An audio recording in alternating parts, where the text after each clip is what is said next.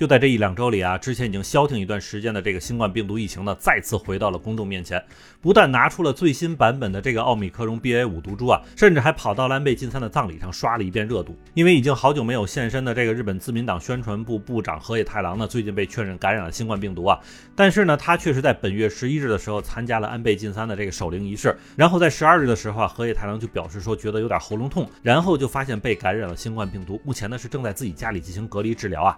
所以咱们想想啊，这个守灵仪式上人可不少啊，而且呢，个个还都是政界大佬，并且岁数也都不小了。那这事儿是不是就有点细思极恐了呢？另外，根据日本这边截止至本月十四日这个下午五点的统计数据显示呢，日本全国累计感染新冠病毒的人数已经超过了一千万人。也就是说呢，总人口只有一点二亿的日本呢，目前是差不多每十二个人就感染过一次新冠病毒了。嗨，正在收听节目的家人们，如果你喜欢下站是东京，请一定要点赞、订阅、转发哟。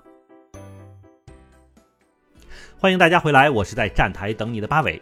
其实每次说到日本新一轮的这个新冠病毒疫情的时候啊，我都觉得有点不太好弄啊。原因就是从曾经第一轮疫情开始折腾到现在都第七轮了，日本永远就是那几招在用，并且不管之前的经验是不是已经证明了都不太管用了哈。其实从日本今年二三月份中疫情开始达到高峰之后啊，在随后的几个月里，新冠病毒就好像是真的开始没什么劲儿了。就算是日本政府这边没有做什么，那单日感染人数呢也是在不断的下降。而现在想起来啊，如果说这个病毒是有点智慧的话，那么这一招暗度陈仓可是玩的太漂亮了。就在奥密克戎 BA 一、BA 二毒株都有点过时的时候，这个病毒又及时迭代升级出了这个奥密克戎 BA 五毒株。那根据日本京都大学的这个西浦教授的计算呢，新毒株的传染力是之前 BA 二毒株传染力的这个一点三倍左右。那随后这个传染力的数据呢，就又再次被这个日本国立传染病院更新为一点四倍的增加。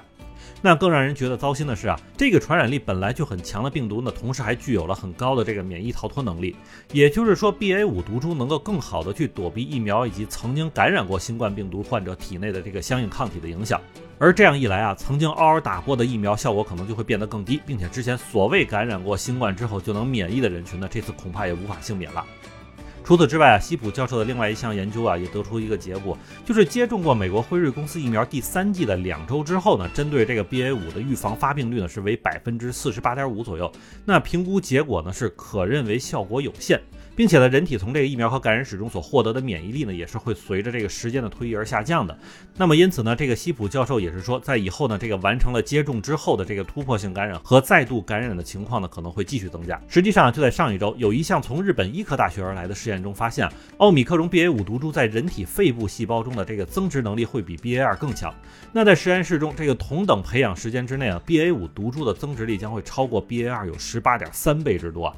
那对于这个问题，东京医科大学的佐藤教授说，这个 BA 五毒株带有从之前德尔塔毒株而来的这个 L 四二五 R 的这个刺突蛋白，所以具有更强的人类肺部感染能力。也就是说，我们可以认为 BA 五毒株不仅仅是增加了传染力，还获得了之前肺部杀伤力之强的这个 buff。虽然截止至目前的这个研究结果以及来自于海外的这个传染病研究团队的数据显示呢，BA 五毒株暂时没有证据会显示出毒性会比之前的奥密克戎 BA 一、BA 二更强，甚至也不会说重回之前的这个德尔塔毒株时代的这个高死亡率啊。但是东京大学这边也是仍旧认为，不能仅凭这样的感觉或者是单纯的数据来去判断，而必要的防疫政策也需要再次执行起来。但问题是啊，由于之前已经连续两年多的这个防疫政策的执行啊，已经让日本这边的这个经济环境变得无比糟糕。那再加上今年年初开始的这个国际社会的这个局势动荡，都让日本政府呢在面对疫情还是经济这个难题时，都表现得特别纠结啊。毕竟在经历了一轮店铺甚至是这个中小企业的倒闭潮之后，目前刚刚能够看到街头的一些新店铺在重新开业装修，偶尔也会有一些人在天热人少的时候呢选择不戴口罩。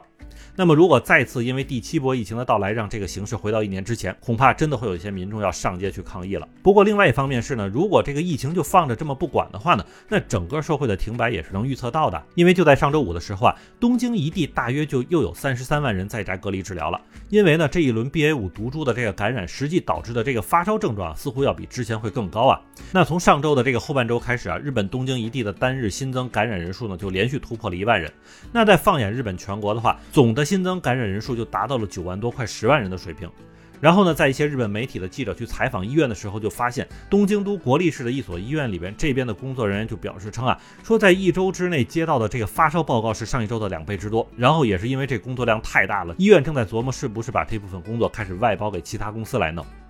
那对于这样的一个情况，其实就算是日本政府不去做任何的防疫措施限制，那么也会有很多人会因为这个感染之后发烧而导致无法去上班，或者一段时间之内在家隔离。因为新冠病毒毕竟还是跟之前的感冒不太一样啊。如果真的就是顶风去公司的话，那这事儿还真的是会被其他同事嫌弃的。当然，现在引起日本这边有些手足无措的原因，也不仅仅是这个 BA 五毒株啊。因为就在本月十二日的时候，日本神户地区呢又确认了首例 BA 二点七五的这个变异毒株的感染，而这名感染者呢，在之前一段时间内也没有任何的海外出行记录，所以日本厚生劳动省就认定了这次 BA 二点七五病毒属于本土感染。同时呢，在调查之中啊，厚生劳动省还发现这名感染者在之前已经完成了全部疫苗的这个接种工作，所以这次呢是属于典型的突破性感染，并且呢也是因此呼吁尚未接种的人群赶紧安排接种啊，以来巩固这个防御效果。不过在谈到关于 BA 二点七五毒株的特点的时候呢，日本厚生劳动省表示说啊，尚不完全明确啊，还需要再进一步的这个分析和研究。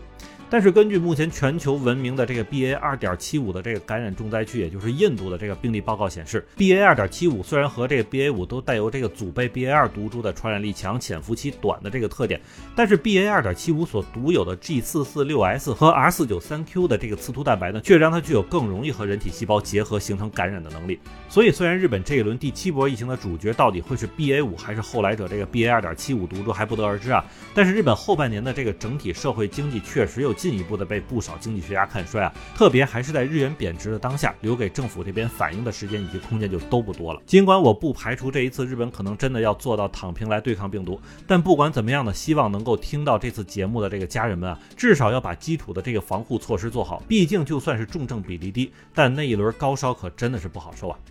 那么好，感谢您收听下站是东京，我是在站台等你的八尾。